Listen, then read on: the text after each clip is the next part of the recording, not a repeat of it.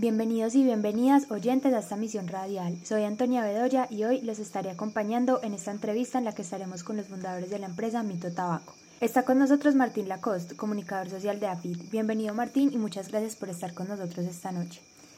Bueno, muchas gracias a Antus. Eh, acá estamos para hablar.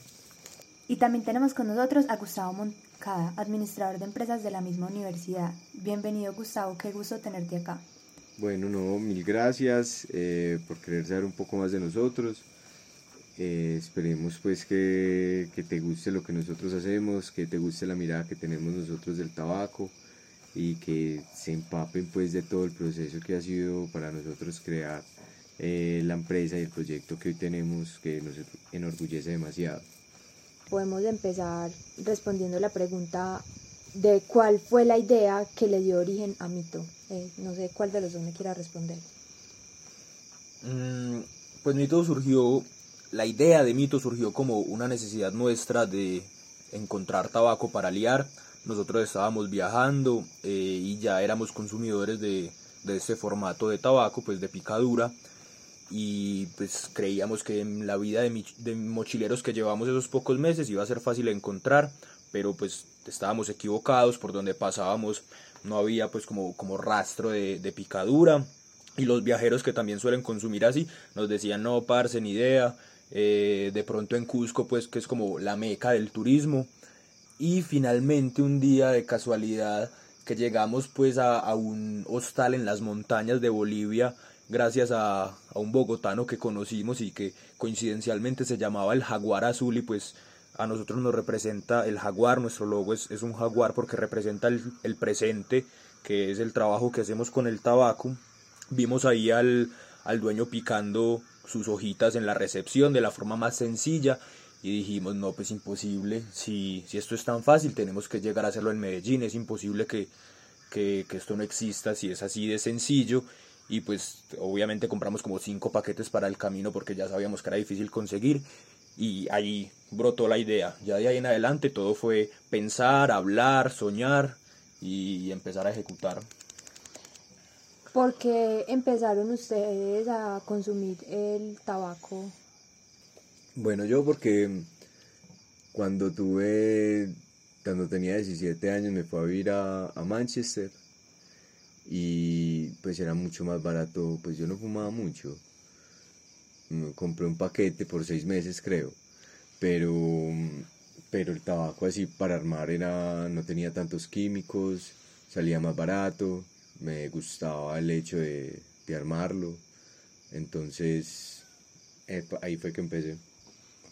¿Y Martín? Mi historia es la misma, solo que en lugar de, de ser en el Reino Unido, fue en Buenos Aires eh, un poquito más grande. Yo no, no viví en Buenos Aires, pero sí estaba paseando, visitando a mi familia. Y cuando vi que eso existía me pareció una chimba, por lo mismo que dice Tao. Eh, porque es parchado el hecho de uno sentarse y armarse su propio cigarro, porque hay opciones eh, naturales y orgánicas que no se encuentran en los cigarrillos industriales, al menos no que yo sepa ni acá en Colombia, ni en los lugares que he visitado en América Latina. Entonces, pues como que te da más, más opciones para elegir como consumidor. Y ya, pues por, por el simple gusto, eh, cada que veía por ahí picadura, pues aprovechaba para, para comprarla y cargar la mía. Bueno, y ya cuando regresan acá a Medellín, eh, ¿cómo fue el proceso ya como de materializar esa idea que había surgido mochileando? Bueno, lo primero fue empezar a buscar dónde se hacía tabaco en, en Colombia, dónde se cultivaba. Empezamos por el Quindío, que Martín eh, tenía familiares allá, y, pues nos dieron que el cultivo de tabaco en el Quindío estaba totalmente reducido, y que fuéramos a Santander. Puntualmente nos recomendó con, con una persona que tiene su empresa de tabaco, su fábrica de, puros, eh, en pie de cuesta él nos empezó a guiar, empezamos a buscar pues eh, como un blend, la combinación de varios tipos de tabaco que nos representara, que fuera acorde con nuestra marca, que sintiéramos que reflejara pues el, el presente y pues lo que queríamos reflejar con la marca.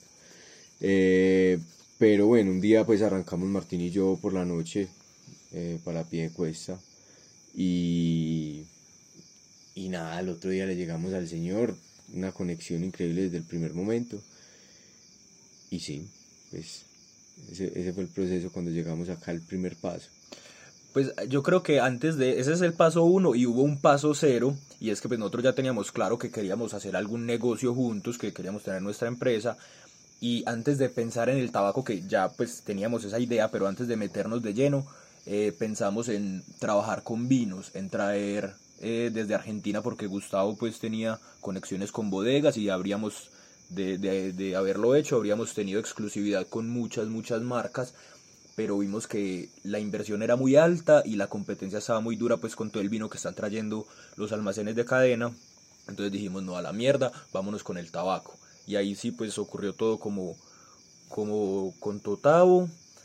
Y ya después de dar ese primer paso allá y decir, listo, tenemos por lo menos un proveedor y ya estamos empezando a probar, lo que siguió fue eh, empezar el, el diseño de la marca, de, de, ahondar pues en nosotros, de ver qué era lo que queríamos expresar, qué era lo que necesitaba el mercado y, y, empezar a remarle a eso.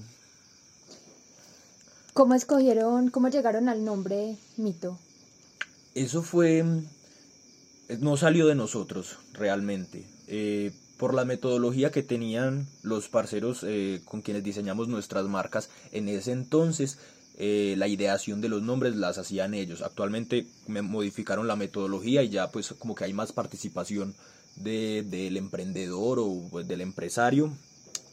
Pero en ese momento la lista de, nombres sugeridos la sacaron entre ellos, entonces nos habían dicho, por ejemplo, eh, de la cuesta, por ser de pie de cuesta, no nos gustó, el Libertador, eh, no nos gustó, además ya hay una marca de, de puros con ese nombre. Entonces, bueno, una lista así de un montón de, de, opciones que reflejaban el concepto que estábamos buscando y llegaron a mitos y leyendas.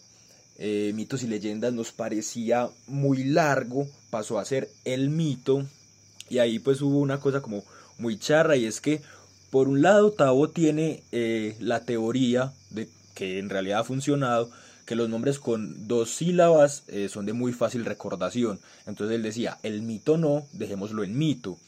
Y a mí alguien, yo no sé quién fue el que me opinó eso, no sé si fue el mismo Tavo, no sé si fue otro parcero, me dijo como que, ah, es que el mito me suena como a Elmo chiquito.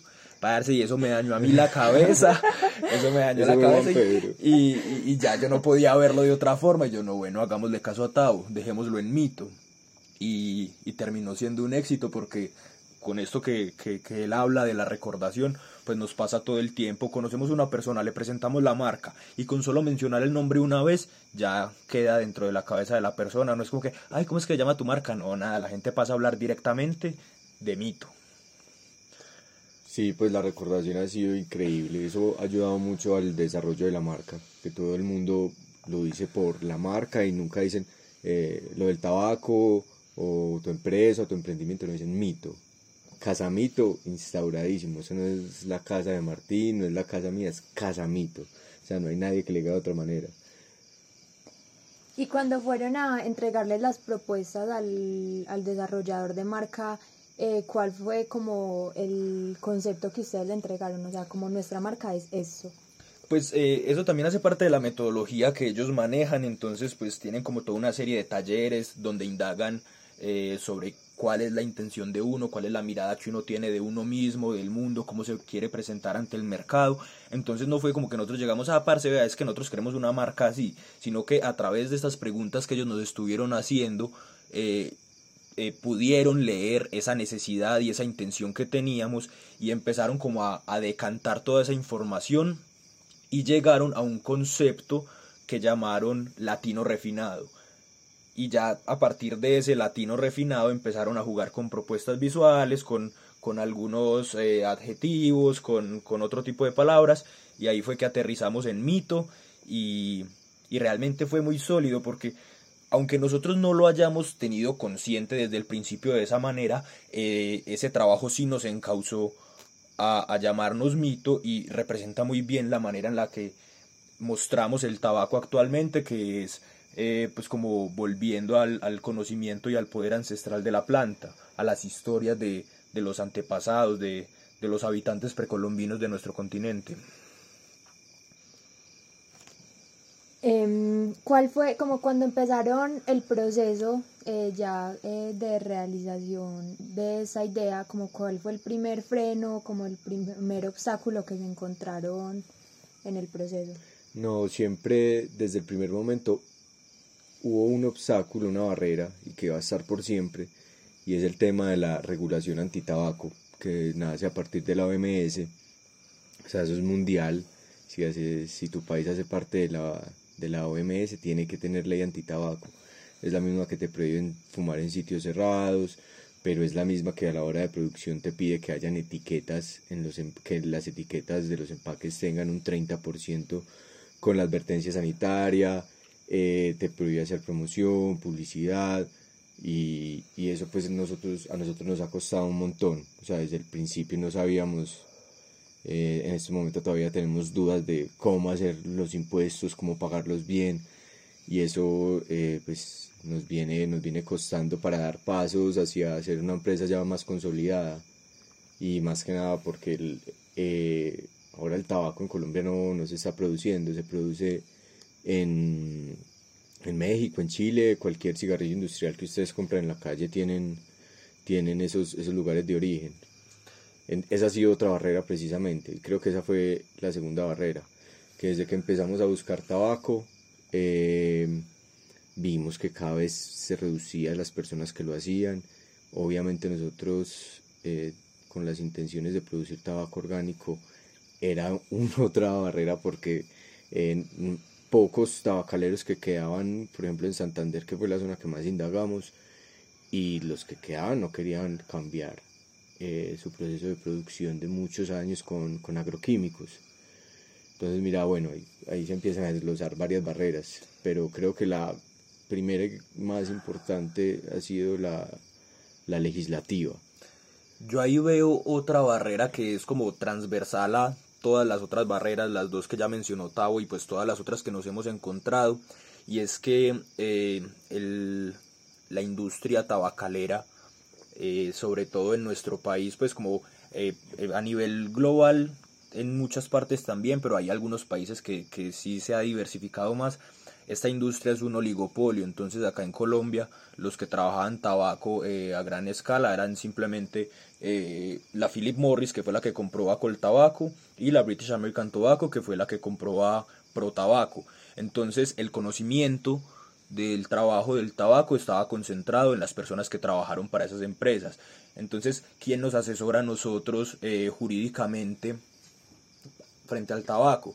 ¿Quién nos asesora en términos de producción eh, y de almacenamiento, por ejemplo? O sea, cada detalle de lo que nosotros teníamos que ir aprendiendo, casi que lo íbamos aprendiendo a las patadas y, y sí hemos encontrado gente que nos ayude y que nos asesore, pero después de mucho, mucho buscar. No es como yo decirte, ah, bueno, es que quiero hacer chocolates, entonces en tu mismo municipio vas a tener varias opciones de gente que ha hecho chocolate. Con el tabaco no, no se ha hecho de esta manera, entonces ha sido difícil.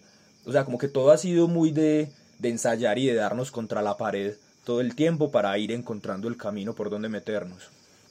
Bueno, y ahí hay otro que, que quiero agregar que creo que es el primero de todos, y es la concepción que el mundo occidental le ha dado al tabaco que es un vicio, que da cáncer y pues esa es la mirada occidental, la mirada que tienen nuestros ancestros, que tenían nuestros ancestros, es muy diferente.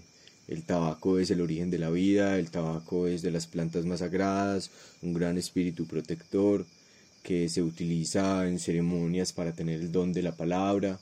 Por su efecto psicoactivo, pues el efecto psicoactivo de la, de la nicotina, que ayuda a hacer em, la palabra más fácil, más dulce para ellos, y con otras plantas de poder como el mambe, eh, lo utilizan en sus ceremonias para tomar decisiones muy importantes.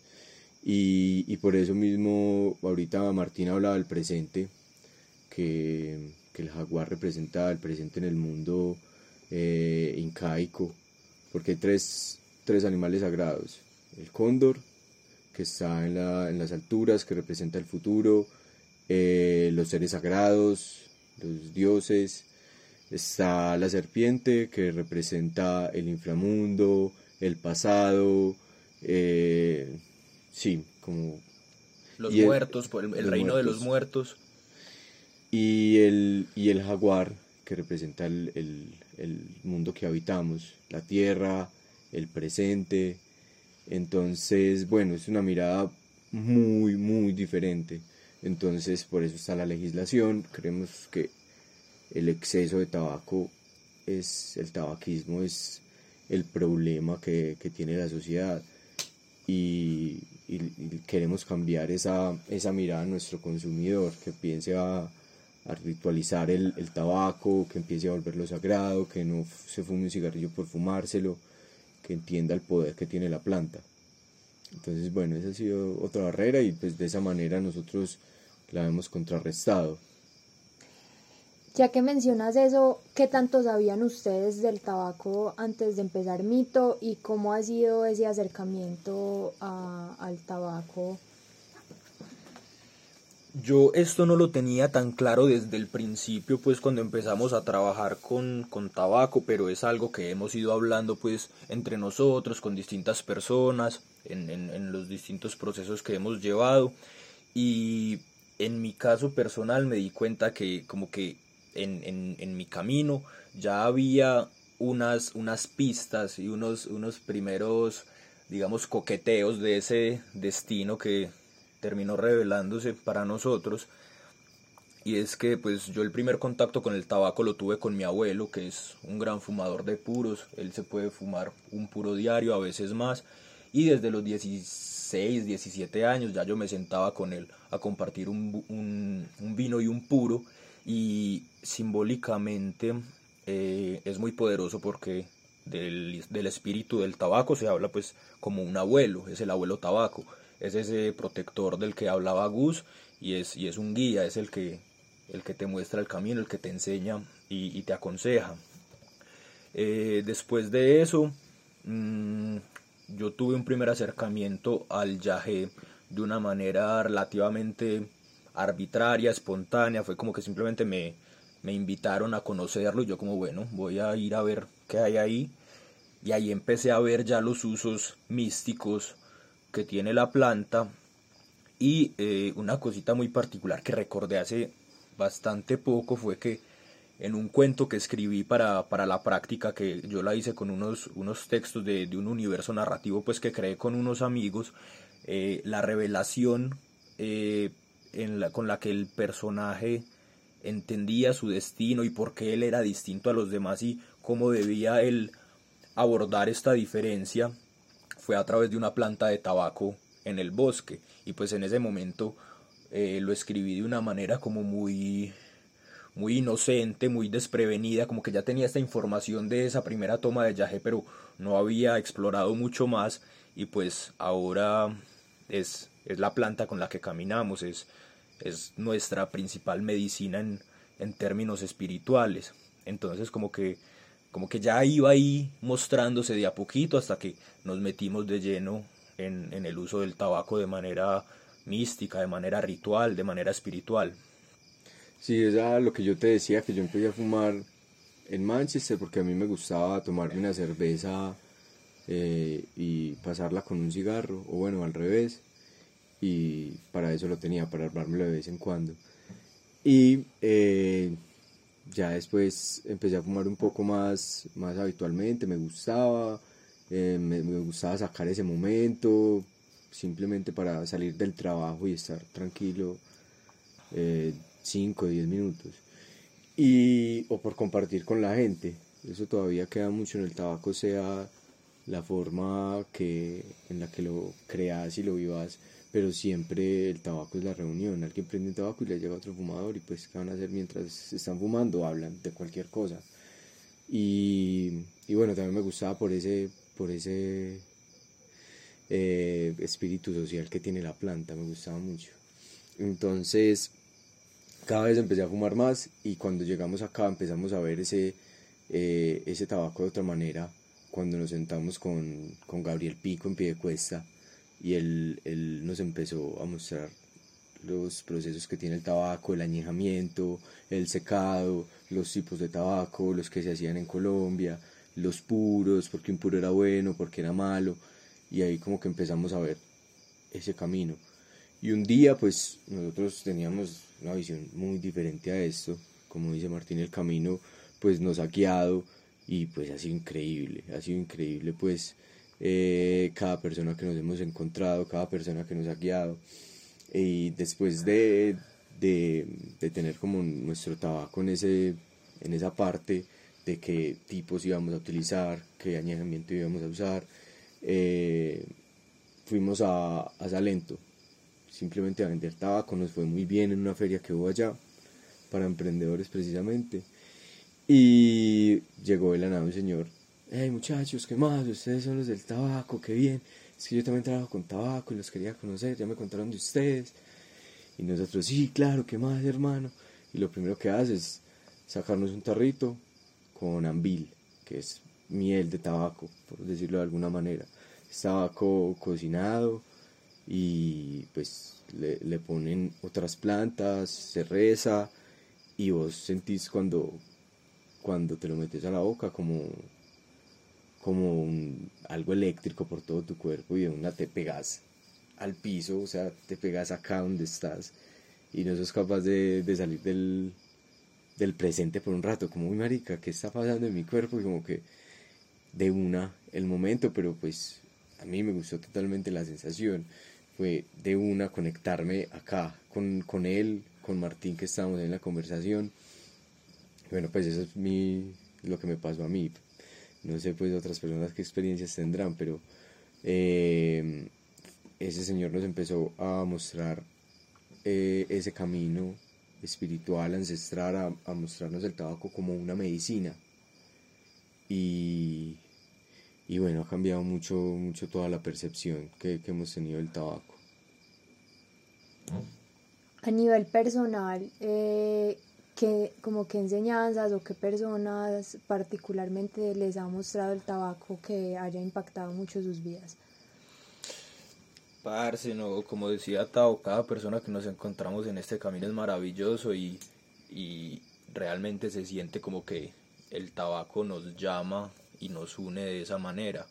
El primer ejemplo así absolutamente fuerte, o sea, ya estaba como la, la idea de, de Gabriel Pico, que fue nuestro primer proveedor, que sigue proveyéndonos todavía, eh, y fue bien especial, pero como que no, no, no logramos verlo de esa manera como tan impactante en ese momento, pero para mí el primero que fue así como, como que nos voló la cabeza fue Carlos Canaima, que pasó en Salento, que como dice Gus, nos compartimos un ambilcito ahí entre los tres, parce, y nosotros nos olvidamos del stand, dejamos a, a, las novias de ese momento ahí atendiendo, pues que ellas nos acompañaban y, sabían cómo era toda la vuelta, y nosotros nos aislamos y nos quedamos ahí concentrados en eso y fue como si nos hubiéramos metido en una burbuja en la que nos conocimos y nos hablamos con transparencia y nos miramos a los ojos y, y generamos desde ese momento un vínculo importantísimo. Eh, después de eso estuvimos con Carlos en una toma de guachuma, que es otra planta sagrada, es un, el cactus andino que, que los españoles nombraron como el San Pedro. Y ahí pues conocimos a la gente, todo normal, y después de eso empezamos a, a, pensar en nuestro cultivo. Y era como, parce, ¿dónde sacamos un agrónomo, tal cosa? Y se nos ocurrió Néstor, que fue la persona que convocó a esta toma. Y empezamos a hablar con él y él sí de una. Vamos a trabajar con tabaco de una, así es. Y, y es nuestro agrónomo actual. Y además de cualquier cosa es un parcero, parce del alma de nosotros. Entonces ha sido una relación hermosa, hermosa que también nos juntó el tabaco, eh, parece es que por donde uno ande eh, se, se, encuentra con los tabaqueros. A mí eh, se me ocurre en este momento también el Fly, que es un parcero de Santa Elena que cocina en Bill. Y llegamos como por el amigo de un amigo, un amigo, y nos conocimos. Y lo mismo, la conexión de una. Y, y como de saber que estamos en esta vuelta, es una apertura inmediata. Y parce, entonces que cómo vamos a trabajar juntos, venga, lo mismo, chupémonos un ambilcito, eh, compartámonos una mambeadita, un tabaquito, y no de una, vea, yo tengo unas plántulas allí, vamos a sentarnos todos a, a trasplantarlas, ustedes se quedan con unas, yo con otras, y ahí mismo empieza el trabajo, o sea, son cosas así que uno dice como, parce, no, no puedo creer que estas conexiones funcionen de esta manera. Eh, otra persona pues que no es tan ligada al tabaco, pero sí con el tema de la permacultura, que es la manera como nosotros creemos que se puede llegar a producir eh, en un mundo que cada vez va, mal, va más mal social y ambientalmente. Y ella nos empezó a mostrar la permacultura, que es la cultura que busca permanecer eh, en el tiempo. Pues uno de los principios es que lo que hace se va a ver reflejado hasta siete generaciones después y que tienes que cuidar tu, tu entorno de esa manera. De ahí nace el concepto de, del cultivo. Nosotros no cultivamos en, monocultivo porque, pues, y con agroquímicos porque sabemos eh, los daños que tiene para la sociedad, eh, para, la, para el medio ambiente. Nosotros cultivamos en, en agrofloresta, que emula pues como una, un bosque en los cultivos. O sea, vas a un bosque y encuentras un pino, eh, después otro árbol, plantas más pequeñas, plantas de todos los tipos y entre ellas empiezan a regular las plagas que atrae una, se come la plaga que atrae otra planta y así sucesivamente. Entonces eh, Magún nos enseñó todo, todo este tema, ella maneja la escuela que se llama Casa de Campo, que hace los PDC, que son los cursos de diseño de permacultura en Colombia. Eh, y ha sido una gran maestra para nosotros, nos ha mostrado cómo es posible crear y cómo es posible eh, sacar rédito con este tema de la permacultura que mucha gente eh, pues cree imposible. La verdad sí es, sí es un poco más complicado, tomar este camino es, es más complicado que llegar y echarle químicos o simplemente contratar al señor de Santander o simplemente no cultivar porque ya habrían productores de tabaco. Mm, entonces ella pues nos ha, nos ha mostrado ese camino y pues sí, es otra persona que quisiera agregar ahí. ¿Quién más? Parece que son demasiadas personas, también en el círculo de la permacultura tierra, que es el, maestro que dicta los cursos de diseño, que también ha cultivado tabaco y, y también tiene esa, lleva esa figura del abuelo y, y, cada parcero por ahí, Juanito, que también conocimos en, en círculos de permacultura, pues que también andaba con Ambil, entonces vamos a echar una mambiadita y ya somos hermanitos del alma y estuvo acá con su hijo de, ¿Cuántos años tiene Inti? Creo que cumplió nueve. Entonces es como que ya se va formando familia. Javi, que con su familia de Cali, también su hija, como Abigail puede tener, no sé, cinco o seis años. Lo mismo, es gente tabaquera, gente que anda con rapecito, que anda con ambil. Y esa, y esa conexión se siente de una. Manu, también ahí en, en Casa de Campo. Eh, pero todas las personas han sido un aprendizaje fuera o no fuera el tabaco, pues nos han, llevado, nos han llegado a crecer bastante. En enero tuvimos la primera junta directiva, que fueron todas esas personas que nos han asesorado y nos han llevado a, donde estamos. Les mostramos cómo nos fue en el año, nos dieron sus indicaciones, nos dieron sus puntos de vista. Y eso, eso pues es, es invaluable todas esas personas que ponen el conocimiento y su energía con nosotros. Eh, pero bueno, también hay pues mención especial a, a Foca, que fue pues el primer empleado que nosotros tuvimos y que se fue en, en septiembre, pues falleció y son enseñanzas para la vida que creo que día a día se asimilan y día a día se van entendiendo, pero sea lo que sea el camino tiene muchas vertientes y no tiene que ser solamente el tabaco, todas esas cosas lo cultivan a uno como persona, como empresa, como equipo de trabajo y pues lo llevan al gran objetivo que es el tabaco. ¿Qué expectativas tienen ustedes de Mito, tanto como personales eh, como laborales, eh, pues ya a nivel em, empresarial?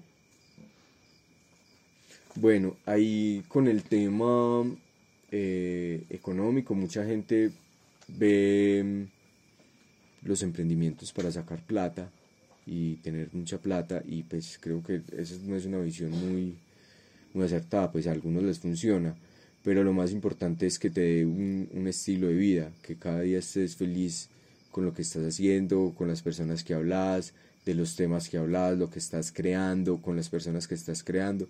Creo que eso es mucho más importante que, que, el dinero y pues vivir en un entorno que, que no te guste, trabajar con, no sé, un estrés que no es el que el que quieras. Eh, entonces creo que eso combina, pues la respuesta combina mucho lo que me dices de lo personal con lo, con lo económico. Igual pues obviamente tenemos pues nuestras aspiraciones económicas, pero creo que una vez encuentras lo que te gusta, cuando emprendes en algo que te genera pasión, eh, el dinero pasa a un segundo plano. Y creo que pues si esa fuera nuestra, nuestra decisión, nuestra convicción, pues como que en algún momento habríamos dicho, no, esto ya es demasiado difícil, toma demasiado tiempo, eh, no, no, sabemos nada de los impuestos, no sabemos nada del cultivo, nadie quiere cultivar orgánico, pero pues como era algo que nos gustaba y como somos inquietos, pues eso, eso nos ayudó mucho y pues nos ha ido bien, nos ha ido bien. Igual, la empresa pues ya lleva tres años, eh, con ayudas del gobierno, préstamos, inversiones, ventas, nos ha ido pues bien con lo, con lo que hemos vendido y pues ahí va todo, pero pues sabemos que es un proceso de, largo alcance, que creemos pues como dicen, una de, una de cada cinco empresas eh, cumple más de cinco años, pues sabemos que ese es como el objetivo, si una empresa ya llega a mantenerse cinco años, se va a consolidar en el tiempo. Ya si vas a ser una empresa que lista en bolsa o una empresa que, que pues genera buenos réditos y las personas que están ahí viven bien, que puede ser una empresa que no llegue a mucho alcance, pero que pueda mantener eh, su entorno adecuado y que todas las personas que están involucradas tengan un buen nivel de vida, una buena educación, eh, no sé, cosas que no están incluidas en el salario mínimo, pero por ejemplo viajar, que esas cosas se las incluya. Creo que, va más por ahí, como generar bienestar alrededor de las personas que están eh, en mito. Y, bueno, pues creo que lo, lo, hacemos, tratamos de darle buena vida a, las personas que se acercan a nosotros. Eh, pues no sé, como nunca negar una buena comida, un buen momento, un buen puro, cuando se presenta la ocasión con la persona adecuada, eh, un buen trato y sí. ¿Cuántos años tiene Mito? ¿Hace cuánto existe? Pues la idea surgió por esta época hace tres años, ¿cierto? La primera ida a pie de cuesta que estaba contando Gus fue el 18 de febrero del 2019, o sea que estamos a 15 días de cumplir tres años desde que dimos el primer paso. Sí, pero ya la, el tema después de crear la marca, eh, no sé, de, pensar todos los procesos, de traer una máquina de Polonia de un tamaño así como manual parecía un juguete. De hecho, contratamos a, a un amigo, le dijimos que nos ayudara pues con el tema de, de ponerle motorcito, que quedara mecánico y pues la verdad era como si fuera de juguete, no funcionó. No funcionó. Pero bueno, eh, ya, ya todo ese proceso nos tomó más tiempo, más o menos seis meses. Salimos a vender pues así amigos y amigos de amigos a los ocho, nueve meses. Y de ahí ya empezamos como a escalar otros canales, otras personas. Pero ha sido, sí, ese proceso, tres años y dos años y medio vendiendo. Eh, Martín quiere decir como las expectativas que tiene Mito pues van bastante alineadas a todo lo que dice Gus porque, porque nosotros, eh, no, no a pesar de, de, todo lo, pues no como aparte de todo lo, de todo lo otro que hacemos juntos, sino como que gracias a eso en gran parte somos hogar, parce, nosotros vivimos juntos y, y fue gracias a que trabajamos juntos y andamos pues para arriba y para abajo, no te voy a decir que todos los días, pero, pero sí como que andamos por el mismo camino. Entonces, pues eso tiene que estar bien alineado para que funcione y para que sean tres años andando y que no se haya caído la vuelta. Pero a ver a mí qué me, qué me queda agregar ahí. Eh, es que tanto personalmente como en cuanto a, a, la empresa, siento que las aspiraciones son la misma, son las mismas y como que ya en este momento Mito y nosotros como, como grupo y como, como hogar eh, nos lo hemos podido dar pero lo que queda es simplemente irlo escalando. Entonces en este momento me satisface muchísimo el trabajo como lo hacemos la manera en que nos relacionamos pues eh, pensándolo como como cuál es la palabra como coworkers pues como la gente que trabaja junta. Eh, que es algo que no encontré, por ejemplo, en otro tipo de empresas, en otro tipo de trabajos. Y, y lo que aspiro es eso, poder trabajar como a mí me da la gana, como a mí me gusta, eh, dando las miradas y, y, usando, por ejemplo, los textos, que es mi aporte a mito desde la comunicación, de la manera en la que a mí me parece, porque en última soy yo quien, quien decide cómo, cómo se hace y cómo se comunica, entonces eso me satisface muchísimo. Y lo que quiero para el futuro es poder vivir eh, completamente de mito, trabajando en mito, como dice Gus, recorriendo de cuenta de mito, que es algo que hemos hecho todo el tiempo, que para nosotros, ah, bueno, vamos a trabajar porque vamos a una feria o vamos a un toque a vender mito, pero estamos parchando. O sea, igual habría ido al toque, pero entonces estoy desde cuenta de mito, y hoy esa pola me la paga mito. Cosas así. Y, y es simplemente, como te digo, ir escalando lo que, lo que ya estamos haciendo a medida que vayan aumentando nuestras capacidades. Yo me sueño, parce, en unos, qué sé yo, cuatro o cinco años, tener estos potreros que rodean la casa llenos de cama de cultivo, de camas de cultivo, con tabaco y con plátano y con yuca y con frutales y que esta, que en esta casa ya no vivamos nosotros, sino que sea todas las oficinas de Mito, o sea, del, del, grupo empresarial Chuma realmente, que va a ser la gente que trabaja en Mito, la gente que trabaja en Huaca, que es eh, la tienda virtual que vamos a lanzar dentro de poco. Entonces que se mantenga esa función de hogar acá y que la gente, no sé, que haya ocho personas acá trabajando toda la semana y que el viernes cada uno se lleve un mercadito para la casa, entonces lo que te digo, tienen sus plátanos de acá y tener la capacidad de pagarle un salario a alguien que esté todo el tiempo trabajando la tierra, con las prácticas que nos parecen adecuadas a nosotros. Eso es lo que yo quisiera, como simplemente expandir eso y que más personas tengan la, la oportunidad de trabajar con la tranquilidad y la satisfacción que lo hacemos nosotros. Total, por ejemplo, el tabaco es una de las eh, de, lo, de los productos que más mano de obra requieren. ¿Cuántos pasos era que nos decían a nosotros? 300, casi 400. O sea, desde el momento que se está, desde que se germina hasta que te llega empacado en una caja eh, a tu casa. Hablando de puros, pues específicamente. Hablando de puros, sí. Entonces, eh, imagínate todas las personas que hay para darle bienestar y pues hablamos de, de los potreros de la casa, de una persona, pero eso se puede expandir y expandir. Eh, pues realmente nos gustaría tener, por decir, una colonia de la permacultura trabajando el tabaco a nuestra manera, con de la misma sagrada como de la misma forma sagrada como lo vemos nosotros, eh, cultivando la tierra así como lo vemos nosotros tan sagrada para no hacerle daño, para que a siete generaciones le quede sirviendo esa tierra y eso que estamos haciendo ahí. Yo creo que eso llena más que, muchas cosas, pues, por lo menos para mí eso es el éxito crear ese bienestar y de la forma que, políticamente nosotros creemos que es. Y, y volarlo, volarlo, o sea, acá te hablamos de, de casamito porque es lo que tenemos en este momento, pero esto es algo que ya lo hemos hablado y pues es, no sé, para que pueda estar pasando en 15, 20 años, no, no tengo ni idea, pero poder llevar esto a otros lugares y que Grupo Chuma tenga una empresa de regeneración de tierras y, y que regeneremos el cañón del Cauca con estas prácticas. Decirle a la gente, usted tiene esta tierra que en el ese, ese ecosistema es el bosque tropical seco, sí. el bosque tropical seco, que es el, el, ecosistema pues más, más desgastado en nuestro país y decirle vea parce, nuestra empresa lo asesora de esta manera para que usted le dé trabajo a toda esta gente y pueda, mientras siembra, en lugar de desgastar el suelo, regenerarlo y que esa tierra vuelva a tener los animales que originalmente deban estar ahí, las especies de árboles que puedan estar ahí y, y, además ganarle plata a eso, imagínate. Dentro de 20 años pues, pero, pero sí, yo quisiera como simplemente compartir y expandir nuestras visiones y que sea sostenible y sustentable.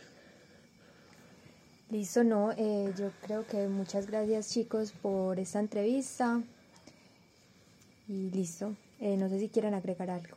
No, muchas gracias por tenernos en cuenta realmente y por indagar y por querer eh, saber un poco más de nosotros y transmitirlo a alguien, a las personas que nos escuchen, que no sé, que nota que se den cuenta de la manera como nosotros vemos el tabaco, que generalmente no es muy conocida Eh, entonces, nada, que, que se empapen un poco más de esta mirada que tenemos nosotros. Y nada, espero que haya entretenido. Sí, yo tengo el mismo agradecimiento que tiene Gus y pues para quien esté escuchando esta entrevista, la, la, la invitación y mostrar pues como la, la apertura que tenemos para hablar de, de lo que nos gusta. Entonces, si están interesados en saber más, en, en acercarse a nosotros, pues ahí estamos, estamos dispuestos. Pueden, pueden buscarnos, pueden hablarnos y, y ahí vamos a estar felices de, de hablar de tabaquito.